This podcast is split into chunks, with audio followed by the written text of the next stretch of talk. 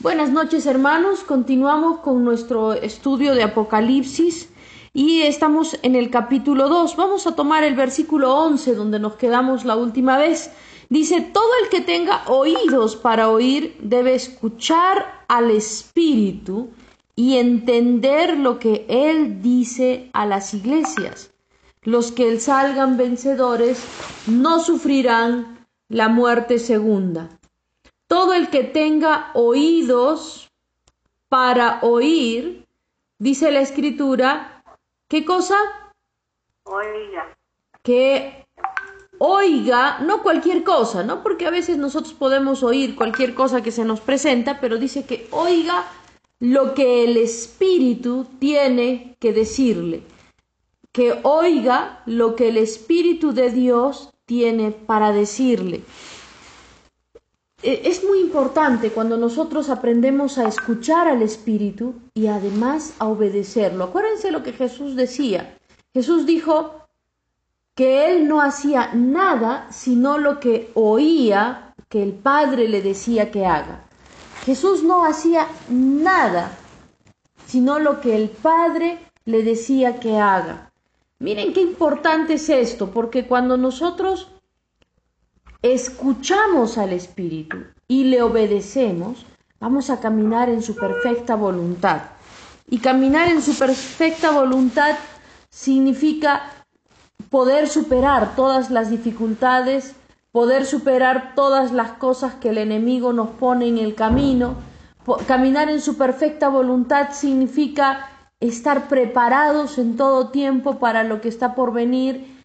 Eh, Jesús mismo lo podemos ver que no es que no se presentaron problemas, había problemas, había también en el tiempo de Jesús eh, personas que trataban de tentar a Jesús, que trataban de hacerle de repente eh, caer eh, en, en, circunstancias, le hacían preguntas capciosas, ¿no? Como cuando le pusieron a la mujer delante y le dijeron a la pecadora y le dijeron debemos apedrearla o no muchas veces también trataron de hacer que él diga cosas inapropiadas, el enemigo lo estuvo tentando, lo llevó al desierto para tratar de desviarlo del propósito de su vida.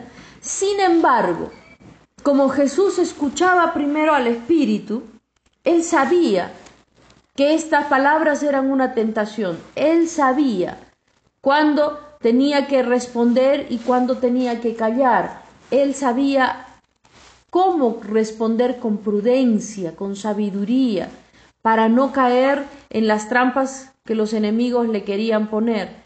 ¿Por qué? Porque escuchaba al Espíritu Santo y incluso sabía cómo sanar a un enfermo, incluso sabía a dónde ir para encontrar el enfermo, porque ¿acaso es casualidad? Él eh, pasó Jesús justo por donde estaba el hombre pidiendo limosna, el inválido, eh, eh, y que estaba esperando. No, pasó justo donde estaba el ciego, era una casualidad, porque es que el ciego no iba a ir a buscarlo a otro lado. Jesús pasó al propósito donde estaba el ciego para poder sanarlo. Él sabía que Dios quería sanar a ese hombre. Perdonen un momentito. Aló, Pati, estamos ya en el Zoom.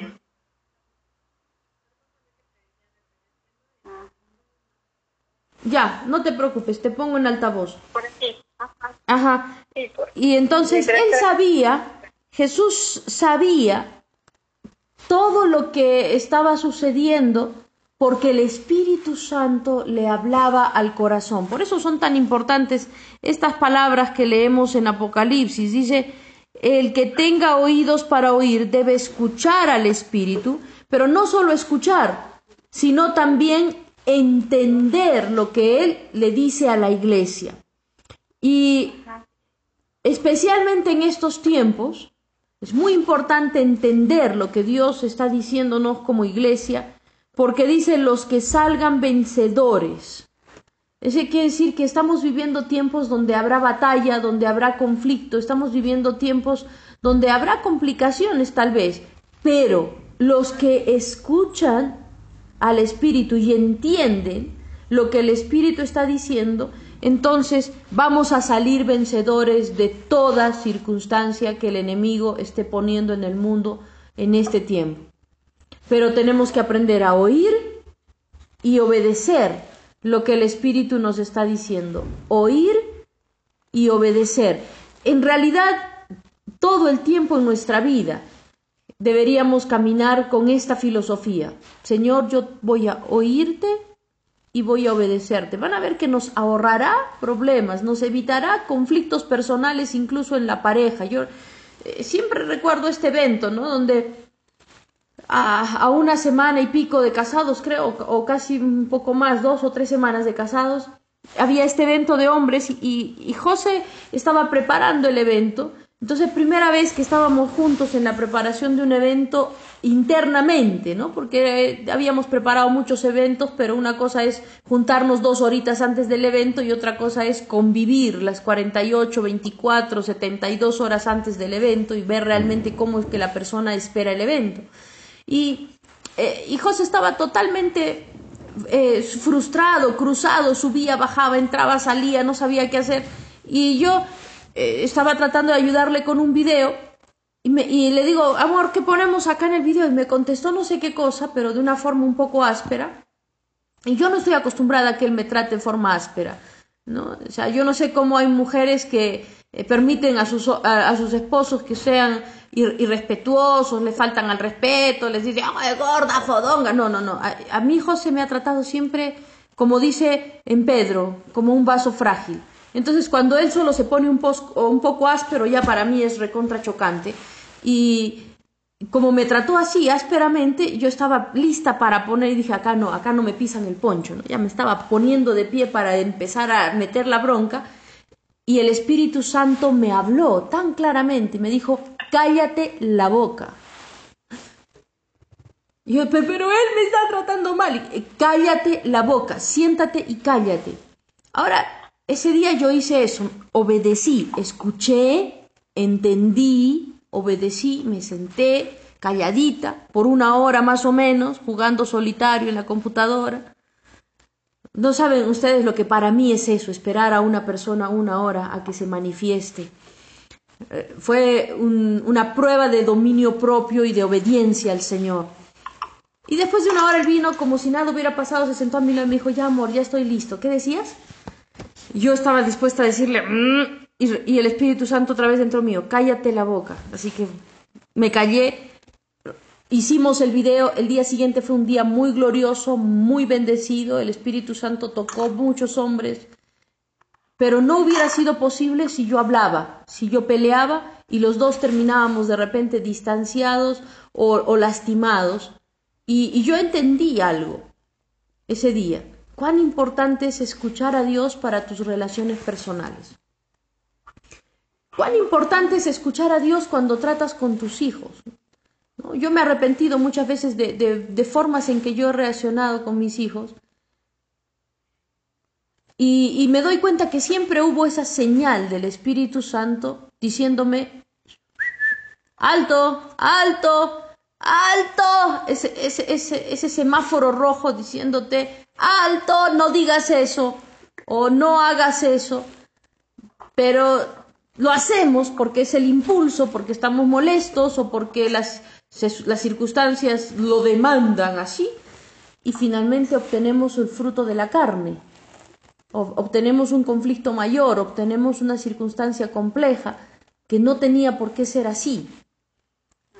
Y no solamente en casa es tan importante escuchar al Espíritu, en las cosas de afuera en las decisiones que tomamos frente al mundo. ¿Qué ómnibus tomamos? ¿A qué carro nos subimos? ¿Cómo hacemos las cosas?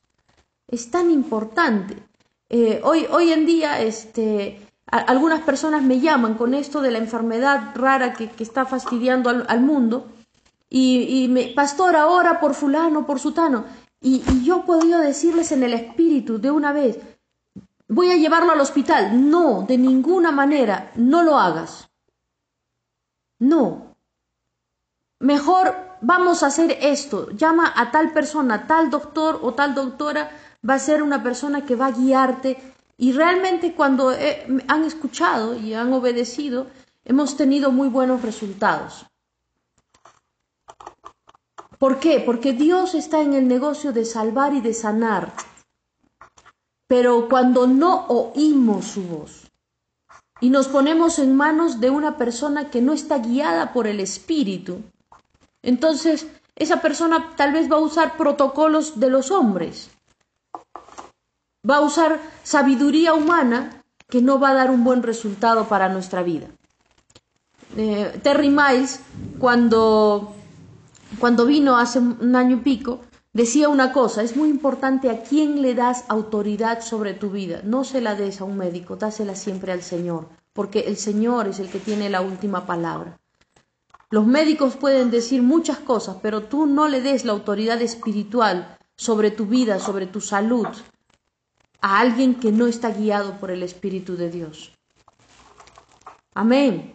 Entonces, qué importante es escuchar para salir vencedor, escuchar al Espíritu de Dios, lo que el Espíritu empieza a decirnos a cada uno de nosotros a través de su palabra, pero también lo que el Espíritu nos dice en diversas circunstancias, a través de ese testimonio interior, de ese semáforo rojo que nos enciende cuando que se pone algo allí incómodo cuando estamos tomando una decisión incorrecta y que nos va a traer algún tipo de problema o complicación.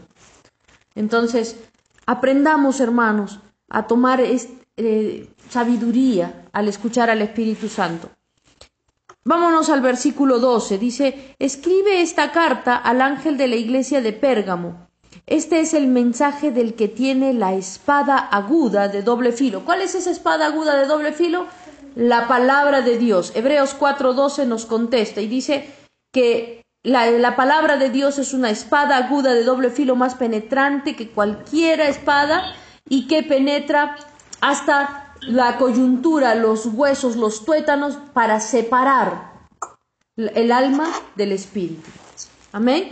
Entonces, dice, esta carta la escribe quién? Jesucristo, que tiene la espada de doble filo, que la tiene eh, en sus manos, que la tiene poderosamente eh, para nosotros, pero no solo se queda en que tiene la espada, sino que empieza a hablarnos y nos dice, yo sé que vives en la ciudad donde Satanás tiene su trono. Uy, sin embargo, has permanecido leal a mi nombre y te rehusaste a negarme aún cuando mi fiel testigo Antipas murió como mártir en medio de ustedes allí en la ciudad de Satanás. ¿Cómo que, la, ciudad donde Satanás tiene su trono? ¿Qué es eso? Ya nos hemos mudado al infierno, al inframundo. No, pero sabemos que este mundo está gobernado por principados y por potestades.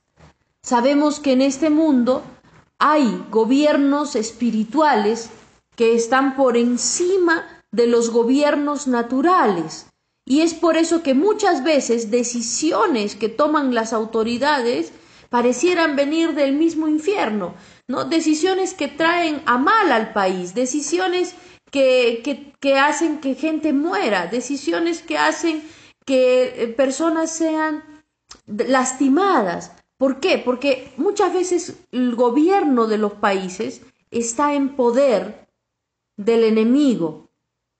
Es, es, hay principados espirituales. Por eso es tan importante que nosotros oremos por nuestras autoridades.